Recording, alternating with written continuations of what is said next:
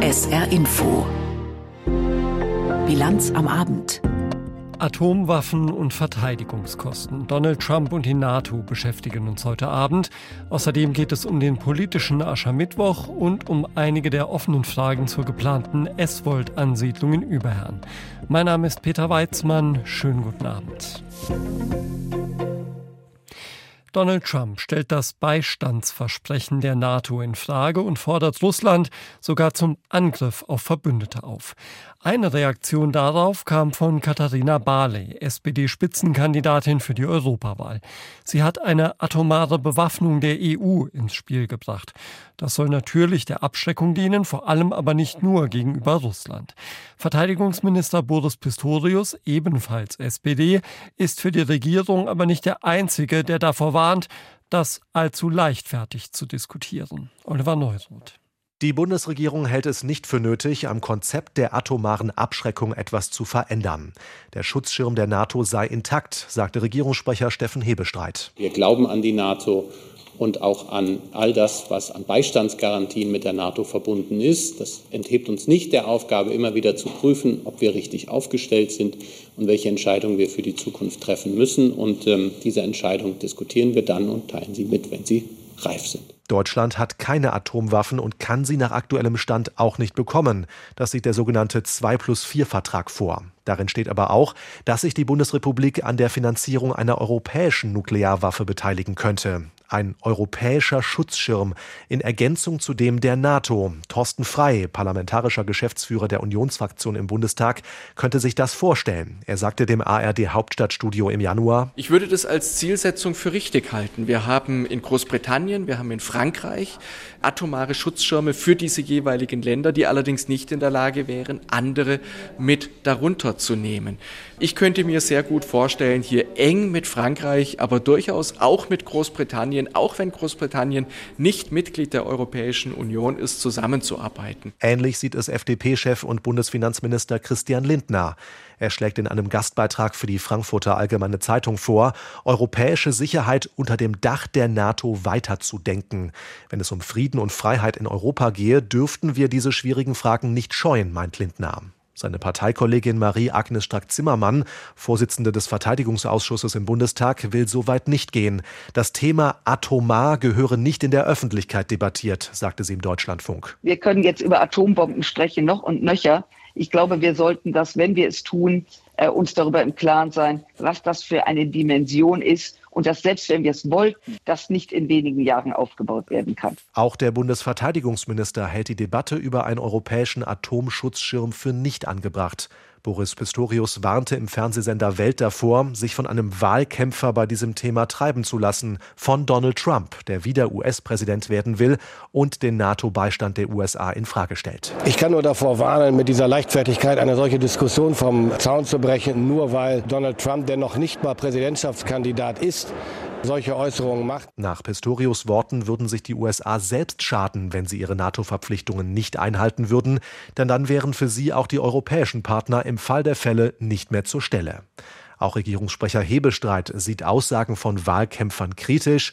Äußerungen von Männern und Frauen, die um Aufmerksamkeit buhlten, solle man nicht überbewerten.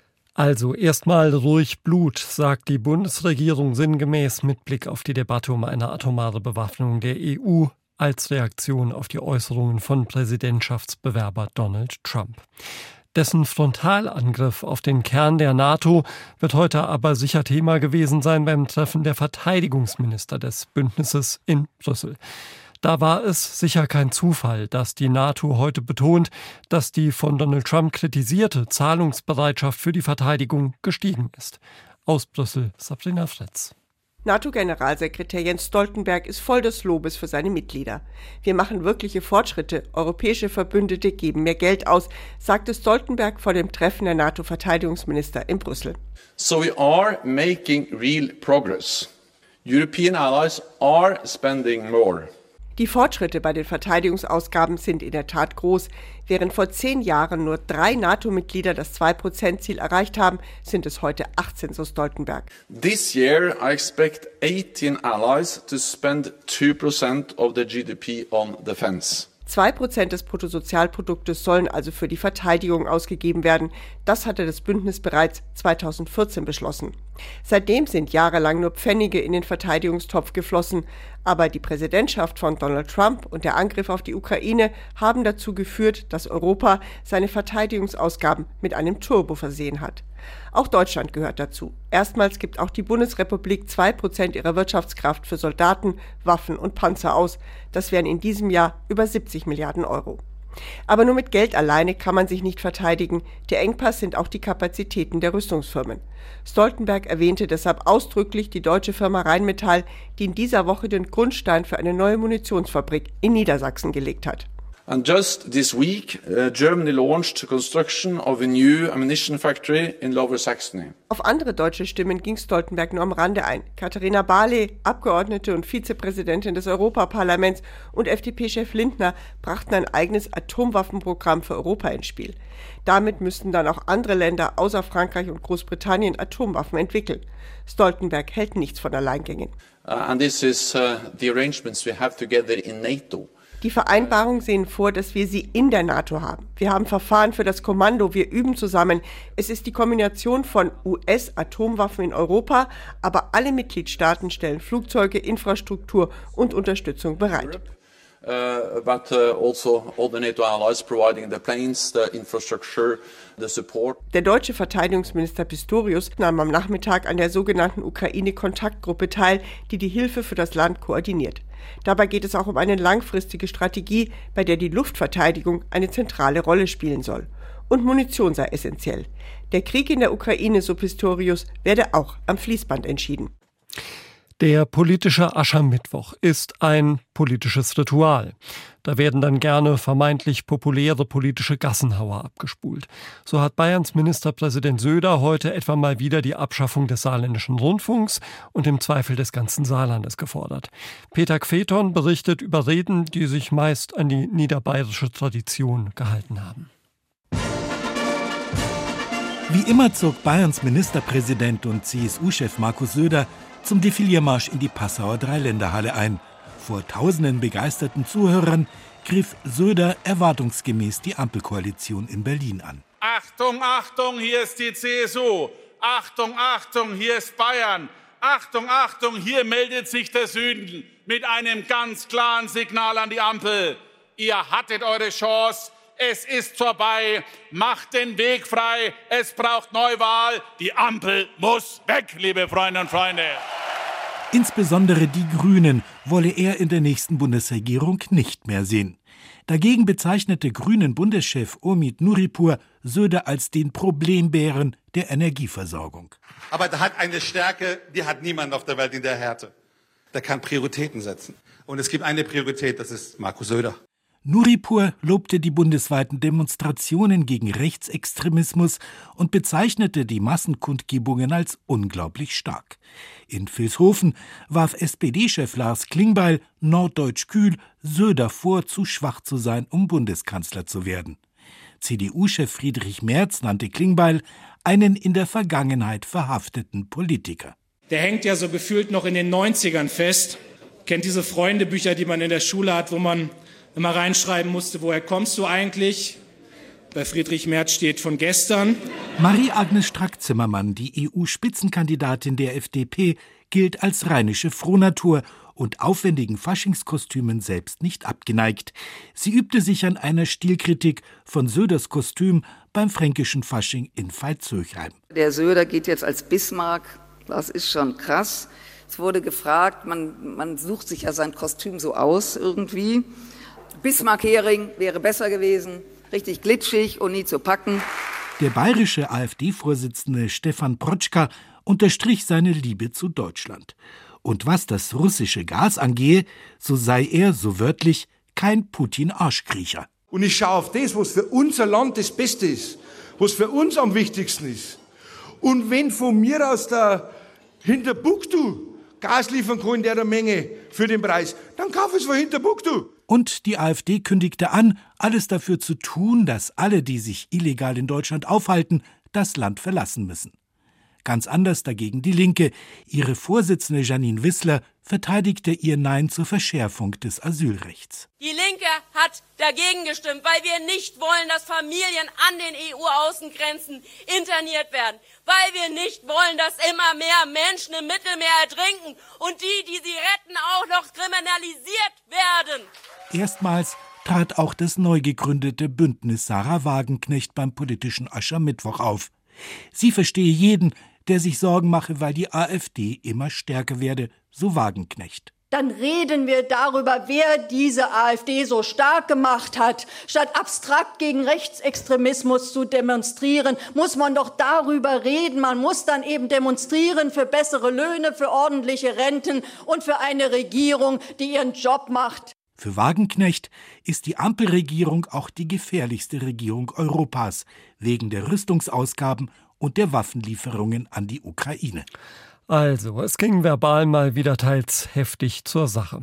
Im baden-württembergischen Biberach aber nicht nur verbal. Die Grünen mussten ihre dortige Aschermittwochsveranstaltung, bei der unter anderem Bundeslandwirtschaftsminister Özdemir sprechen sollte, absagen. Grund waren Sicherheitsbedenken nach aggressivem Verhalten demonstrierender Bauern. Simone Stephan. Bundesagrarminister Özdemir, der als Gastredner nach Biberach gereist war, sprach von unschönen Bildern. Die, die da jetzt über die Stränge geschlagen haben, das ist nicht die deutsche Landwirtschaft. Und ich bitte wirklich alle, da sehr präzise zu sein. Das waren einzelne die sich da so benommen haben, die tun der Landwirtschaft keinen Gefallen. Die Kundgebung vor Ort fand der grünen Politiker nach eigener Aussage fair und anständig. Auch ein vereinbartes Gespräch mit Vertretern der Landwirtschaft vor Ort sei sehr gut gewesen. Hunderte Landwirte hatten am Morgen die Zufahrtsstraßen zum Veranstaltungsort mit Traktoren, Sandsäcken und Pflastersteinen blockiert. Die Polizei setzte nach eigenen Angaben Pfefferspray und einen Schlagstock ein, als Gegenstände auf Fahrzeuge und Beamte geworfen worden sein sollen. Ein Polizeifahrzeug wurde demnach beschädigt. Bei einem Begleitfahrzeug Östemirs wurde eine Scheibe eingeschlagen. Vom Koalitionspartner der Grünen in Baden-Württemberg, der CDU, hieß es, bei Protesten gelte immer Maß und Mitte. Dass die Veranstaltung in Biberach aus Sicherheitsbedenken habe abgesagt werden müssen, sei inakzeptabel. SPD-Generalsekretär Kühnert, der beim politischen Aschermittwoch des Landesverbands in Ludwigsburg war, sprach angesichts der Gewalt von einem No-Go. Dass es auch anders gehe, habe er bei vielen Terminen in den letzten Wochen erlebt. Von der AfD-Fraktion im baden-württembergischen Landtag hieß es, die Absage des politischen politischen Aschermittwochs in Biberach sei das Resultat gelebter Demokratie. Eine Parteiveranstaltung mit Bundesminister muss abgesagt werden, weil es gewaltsame Proteste gibt. Dazu die Meinung von Knut Bauer. Dieser Aschermittwoch ist kein guter Tag für die Demokratie. Was in Biberach passiert ist, ist eine Schande. Zu den Grundrechten der Demokratie gehören freie Meinungsäußerung und Demonstrationsrecht. Dazu gehört allerdings auch, andere Meinungen anzuhören und gelten zu lassen, auch wenn man nicht mit ihnen übereinstimmt. Diesen demokratischen Diskurs haben die protestierenden Landwirte in Biberach komplett verlassen. Sie wollten gar nicht demonstrieren und sie wollten keinen ernsthaften Meinungsaustausch. Sie wollten nur stören, streiten, schreien. Hooligan-Bauern voller Wut und Hass. Mehrere Polizeibeamte wurden bei dem Einsatz leicht verletzt. Bei einem Begleitfahrzeug von Bundeslandwirtschaftsminister Cem Özdemir wurden Scheiben eingeschlagen. Das ist strafbare Randale und kein demokratisch legitimierter Protest. Und er richtet sich vor allem gegen die Grünen, die als neues Feindbild herhalten müssen.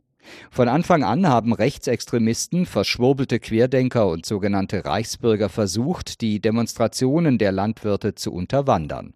Möglich, dass es in Biberach auch so war. Für die Landwirtschaft und ihre berechtigten Anliegen ist das allerdings ein Bärendienst. Es ist nicht akzeptabel, dass die Traditionsveranstaltung einer Regierungspartei nicht stattfinden kann, ganz gleich, welche Partei es ist. Und dass die AfD in Baden-Württemberg die Absage des politischen Aschermittwochs der Grünen dann auch noch als Resultat gelebter Demokratie würdigt, zeigt, welches Demokratieverständnis die Rechtspopulisten haben. Ihnen ist alles recht, was den Staat und seine Repräsentanten schädigt. Beschämend. Das war ein Kommentar von Knut Bauer.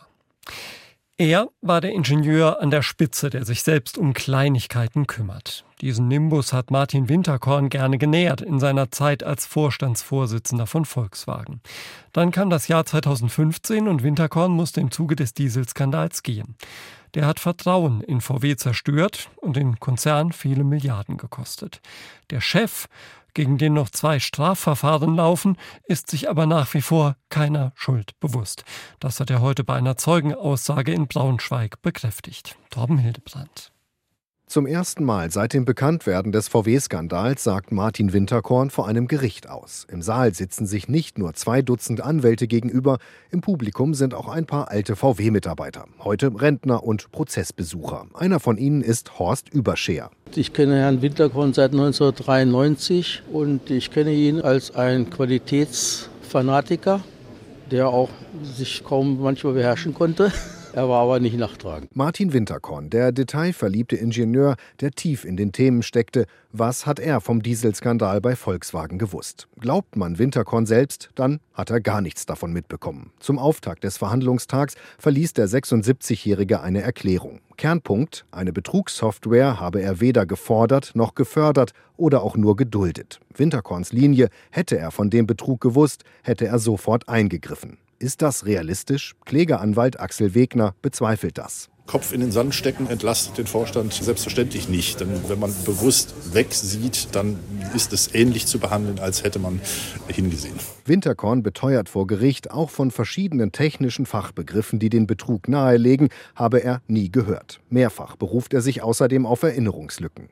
Winterkorn räumt zwar offen ein, Volkswagen hatte damals große Schwierigkeiten, die strengen Dieselabgaswerte in den USA einzuhalten. Ingenieure forderten sogar mehr Geld und Zeit, um die Probleme zu lösen. Aber Betrug und illegale Software? Nein, nicht mit ihm. Kann das stimmen? Die Meinungen im Publikum gehen da auseinander. Insgesamt gesehen bin ich nicht der Meinung, dass er hier nur ein Schauspieler ist, sondern bin ich der Meinung, dass er die Wahrheit sagt. Es ist für mich unwahrscheinlich, dass er von dem nichts gewusst hat. Winterkorn ist in den vergangenen Jahren gealtert. Sein Gang ist behäbig und schleppend, aber er wirkt wach und aufgeräumt, gar nicht nervös. Und wenn er von Einspritzdüsen spricht, von der Motorakustik oder von Harnstofftanks, dann erinnert das an den VW-Chef von früher. Winterkorn erlaubt seltene Einblicke in die Volkswagen-Welt. Er beschreibt etwa, wie er einen Motor in Auftrag gab, um BMW und Daimler anzugreifen. Dieser Motor sollte leistungsstärker, sauberer und leiser als die Modelle der Konkurrenz sein und dann auch noch günstiger. Eine Episode, die zeigt, unter welchem Druck die VW-Entwickler damals standen.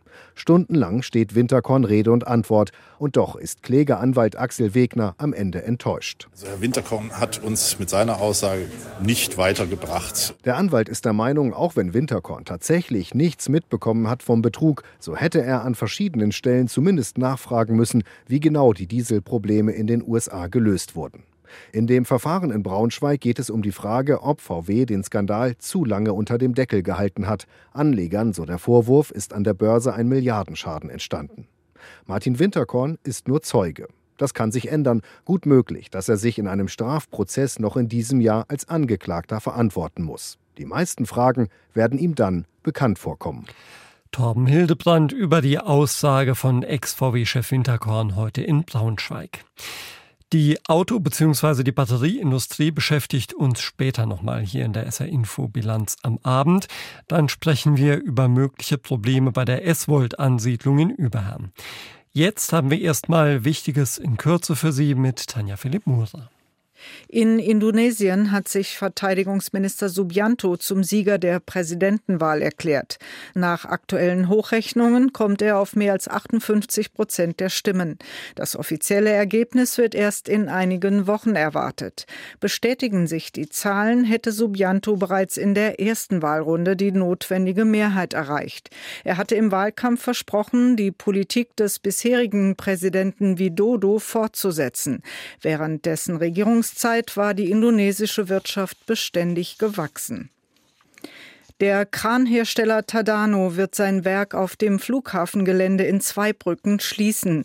Nach einem SWR-Bericht wurden die Mitarbeiter heute darüber informiert. Mehr als 400 Arbeitsplätze sollen demnach in Zweibrücken abgebaut werden. Das betreffe vor allem die Produktion, aber auch den Vertrieb und die Verwaltung.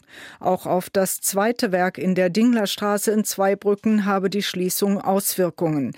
Teile der Produktion sollen in andere Tadano-Werke verschoben verschoben werden. Die Polizei hat den Mann gefunden, der gestern zum Faschingsumzug in Spiesen-Elversberg ein Luftgewehr bei sich hatte. Wie die Polizei mitteilte, handelt es sich um einen 42-Jährigen, der die Waffe als Teil seiner Verkleidung im Tarnanzug mitgenommen hatte. Dabei hatte sich ein Schuss gelöst. Ein achtjähriger Junge wurde am Bein getroffen und leicht verletzt. Gegen den Mann wird jetzt wegen unbeabsichtigter Schussabgabe ermittelt. Außerdem ermittelt die Polizei wegen eines mutmaßlichen sexuellen Übergriffs auf eine Jugendliche in Illingen am Montagabend. In Saarbrücken gibt es am Sonntag wieder eine Demonstration für Demokratie und gegen Rechtsextremismus. Dazu aufgerufen haben Greenpeace Saar und die Organisation Fridays for Future. Geplant ist eine Kundgebung auf dem Landwehrplatz und ein anschließender Demonstrationszug durch die Innenstadt. Im vergangenen Jahr war das Wirtschaftswachstum in Deutschland im Minus, sprich es war ein Wirtschaftsschrumpfen. In diesem Jahr sollte das deutlich anders werden, aber schon bevor Wirtschaftsminister Habeck in der kommenden Woche den Jahreswirtschaftsbericht vorstellt, ist klar, dass die große wirtschaftliche Wende weitgehend ausfällt. Martin Polanski. Die Bundesregierung streicht ihre Prognose für das Wachstum der deutschen Wirtschaft in diesem Jahr deutlich zusammen. Demnach ist nur noch ein Plus von 0,2 Prozent zu erwarten. Das ist spürbar weniger als die bislang prognostizierten 1,3 Prozent. Bundeswirtschaftsminister Habeck nannte die Prognose dramatisch schlecht. Bei der Mitteldeutschen Handwerksmesse in Leipzig sagte Habeck wörtlich, so können wir nicht weitermachen. Im vergangenen Jahr war die deutsche Wirtschaft um 0,3 Prozent geschrumpft. Als Gründe für die schwache Entwicklung nannte Habeck fehlende Fachkräfte und zu viel Bürokratie. Zudem gäbe es zu wenig Impulse für Investitionen und die Menschen hätten weniger Geld zur Verfügung, auch weil die Bundesregierung nach dem Karlsruher Haushaltsurteil die Energiepreisbremsen früher als geplant gestrichen habe. Habeck und auch FDP-Finanzminister Lindner hatten zuletzt den Standort Deutschland als nicht mehr wettbewerbsfähig bezeichnet. Die Ampelregierung will Lindner zufolge bis zum Frühjahr ein Konzept zur Stärkung des Wirtschaftsstandorts vorlegen. Habeck wird den Jahreswirtschaftsbericht in der kommenden Woche offiziell vorstellen. In Homburg ist zuletzt die geplante Ansiedlung des Recyclingunternehmens Pyrum gescheitert. Grund waren Umweltauflagen, weil das Baugrundstück nämlich in einer Wasserschutzzone 3 liegt. Peter Sauer aus der SR Wirtschaftsredaktion ist darauf in der Frage nachgegangen, welche Folgen das für die geplante Batteriezellfabrik von Eswold in Überherrn haben könnte. Denn auch das dafür vorgesehene Gelände liegt in einer Wasserschutzzone 3. Ergebnis, es gibt noch sehr viele ungeklärte Fragen und über die sprechen wir jetzt mit Peter Sauer. Peter, fangen wir erstmal in Homburg an. Da geht es also um den Reifenrecycler Pyrum. Warum genau konnte der dort nicht hin? Also Pyrum wollte nach Dillingen sein zweites Werk in Homburg ins Industriegebiet bauen und dort eben auch Reifen recyceln. Die Firma produziert aus diesen alten Reifen unter anderem Öl und zwar in großen Mengen, das sie dann verkaufen. Öl ist aber ein stark wassergefährdender Stoff. Deshalb dürfen laut entsprechender Verordnung in einer Wasserschutzzone 3 lediglich maximal 10.000 Liter davon gelagert oder verwendet werden. Mal zur Relation, das ist etwas weniger als in einen Heizöl-Tanklaster reinpasst. Für Pyrum war dieser Standort dort dann nicht mehr sinnvoll, weil sie eben größere Mengen produzieren. Eigentlich waren Stadt und Unternehmen guter Dinge. Schließlich sind in unmittelbarer Nähe weitere Industrieunternehmen, wie zum Beispiel Bosch. Aber das LUR, das Landesamt für Umweltschutz, hat auf diese Begrenzungen hingewiesen frühzeitig und stattdessen, darüber hatten wir ja auch schon berichtet, plant Pyrum jetzt sein zweites Werk in Palbesch zu bauen. Okay, was könnte dieses Beispiel dann für die geplante Ansiedlung des chinesischen Batterieherstellers Eswold in Überherrn bedeuten? Also das Linzler Feld in Überherrn, das liegt ja wie das Homburger Industriegebiet auch in dieser Wasserschutzzone 3. Bei der Batteriezellproduktion werden ebenfalls wassergefährdende Stoffe verwendet. Lithium, Kobalt, Mangan und Elektrolyte. Diese Stoffe sind laut entsprechender Verordnung wohl nicht so gefährlich wie das Öl bei Pyrum, aber auch hier gibt es konkrete Mengenvorgaben. Die Frage ist, wenn ein Recyclingunternehmen unter diesen Vorgaben nicht in der Wasserschutzzone 3 produzieren kann, kann das dann auch eine Batteriezellfabrik. Speziell dieses Thema hat bei den beiden Bürgerinitiativen ja immer wieder für großen Unmut in Überherrn gesorgt. Eswold wollte uns dazu kein Interview geben, hat uns lediglich schriftlich mitgeteilt, dass man sich zu jeder Zeit an behördliche und gesetzliche Vorgaben halte. Details allerdings werde man erst nennen, wenn die Gemeinde den Bebauungsplan beschlossen habe. Bedeutet, die Überherner Orts- und Gemeinderäte, die sollen in den kommenden Wochen den Bau der Batteriezellfabrik grundsätzlich genehmigen, wissen aber nach wie vor nicht, nicht genau, welche Stoffe und auch in welchen Mengen verwendet werden sollen. Das weiß weiter nur Eswold.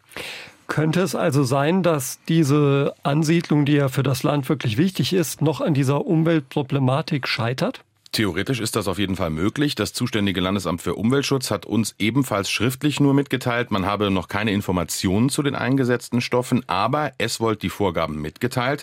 Man werde erst im Rahmen des noch folgenden Genehmigungsverfahrens nach Bundesemissionsschutzgesetz, also das kommt erst nach den Entscheidungen von Orts- und Gemeinderat, eine Prüfung vornehmen, wenn dann der Antrag vorliegt sozusagen. Es könnte also wirklich zu der bizarren Situation kommen, dass die Gemeinde den Bau formell genehmigt und das Land hat ja auch schon das Grundstück gekauft, aber dann scheitert es am Ende womöglich an Umweltauflagen. Das hätte man durch mehr Transparenz von Eswold im Vorhinein in den vergangenen drei Jahren sicherlich klären können. Einfach ein Treffen auf Arbeitsebene womöglich. Das ist also ein durchaus ein Vorgehen mit Restrisiko, denn nach diesen drei Jahren Planung wäre natürlich ein Scheitern ein echter GAU inklusive eines enormen Imageschadens für das Unternehmen und natürlich auch den saarländischen Wirtschaftsstandort. Informationen von Peter Sauer aus der SR Wirtschaftsredaktion. Er hat zu möglichen Hürden für die Ansiedlung der S-Volt Batteriefabrik recherchiert und ich habe kurz vor der Sendung mit ihm gesprochen. Es gibt Geld für zwei saarländische Krankenhäuser. Besser gesagt oder genauer gesagt für die beiden in der Landeshauptstadt, also für das Klinikum Saarbrücken auf dem Winterberg und das Caritas Klinikum am Rastpfuhl. Die sollen je 70 Millionen Euro für Investitionen kriegen und zwar vom Land, das qua Gesetz für Investitionen zahlen muss. Damit können die beiden großen Krankenhäuser in Saarbrücken ihr Angebot ausweiten, wie sie es schon länger planen. Dazu die Meinung von unserer Expertin für das Gesundheitssystem, Stefanie Balle. Der Zeitpunkt ist gut gewählt. Nach lauter Hiobsbotschaften aus dem Gesundheitssektor kommt die Zusicherung von SPD-Minister Jung über 140 Millionen Euro fixen Landeszuschuss für zwei große Kliniken im Land wie Balsam auf die geschundenen Seelen. Kein Abwarten mehr. Was lässt sich Genosse Bundesgesundheitsminister Lauterbach noch alles einfallen? Wie viele Krankenhäuser dürfen im Saarland überhaupt überleben? Und darf die Landeshauptstadt zwei Vollkliniken bereithalten, auch nach der großen Reform? Aus all diesen Fragen ist mit dem 140 Millionen Euro Versprechen erstmal der Druck raus. Und das tut gut. Endlich gibt es eine Basis, auf die sich Patienten verlassen können. Das bange Abwarten auf die sich immer länger hinziehenden Entscheidungen aus Berlin ist nun ein wenig gemildert. Und Saarminister Jung hat zum ersten Mal eine Entscheidung getroffen, die aus der Reihe fällt. Immerhin ist Lauterbach ein Genosse, dem er bislang tunlichst nicht mit Faktenschaffen in den Rücken gefallen ist. Aber dessen Ansehen ist in Fachkreisen ins Bodenlose gesunken. Das Risiko für eigenständige Entscheidungen, einen Rüffel aus dem Kreis der Länderminister oder gar vom Bund zu bekommen, ist gering. Krankenhausplanung ist Ländersache. Das hat Jung mit der Unterstützung der beiden Kliniken unterstrichen.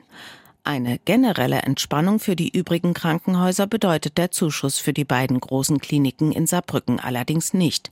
Dass eine Finanzierungslücke für notwendige Investitionen in Krankenhäuser im Planungszeitraum bis 2030 besteht, hat Minister Jung zugestanden. Da wird es Standorte geben, die verkleinert oder dann doch noch geschlossen werden müssen. Denn dass es mehrfach einen Geldsegen aus Saarbrücken für Kliniken geben wird, das ist angesichts der wirtschaftlichen Lage des Landes wohl ausgeschlossen. Und ganz mit Berlin verderben will man es sich auch nicht. Immerhin hat der Bund Zuschüsse für Investitionen in Krankenhäuser versprochen. Die will man dann auch im Saarland bekommen. Die Zuschüsse für Rastpfuhl und Winterberg sind in vielerlei Hinsicht nützlich. Sie sind aber kein Freibrief für großzügige weitere Planungen. Allen anderen 17 Kliniken im Land bleibt das, was bis gestern noch für alle galt. Das Warten auf endgültige Entscheidungen auf Bundesebene geht weiter.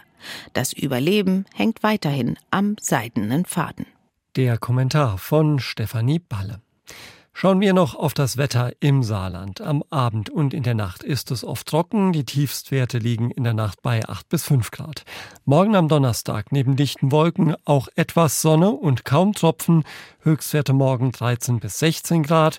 Am Freitag dann dichte Wolken und zeitweise Regen, kaum noch Sonne und maximal 12 bis 14 Grad. Und das war's von der SR Info Bilanz am Abend mit Peter Weizmann. Haben Sie noch einen schönen Abend. Tschüss.